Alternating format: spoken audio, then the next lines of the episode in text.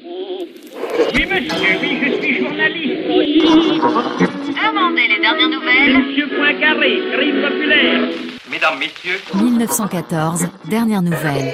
Vous allez voir. Éric Bataillon. Comment le public est renseigné sur les événements de Chine? Ce 1er juillet 1914, le journal socialiste L'Humanité se moque gentiment de son confrère anglais, le Times.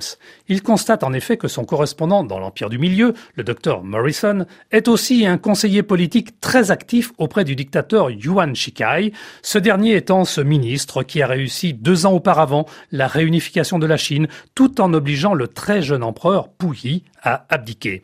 Le journal de Jean Jaurès traite la prose de Morrison de fantaisiste.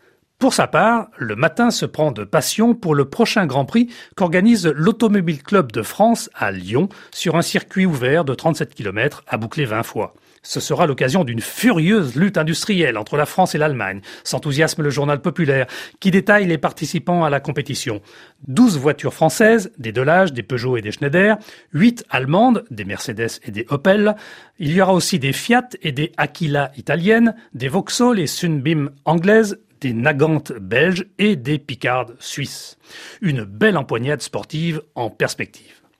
Ce 1er juillet 1914, le journal Le Temps se fait l'écho d'un autre genre de lutte industrielle entre la France et l'Allemagne.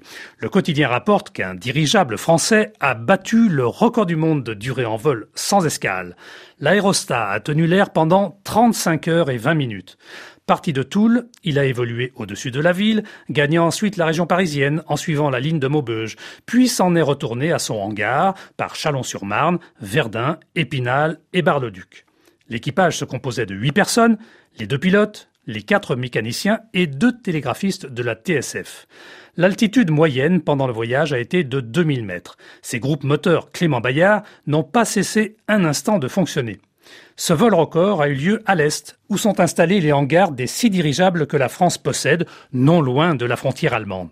Il faut dire que le dirigeable a été mis au point outre-Rhin par Ferdinand von Zeppelin vers 1899 et qu'il est devenu la fierté du Reich qui en possède 12 en état de fonctionnement.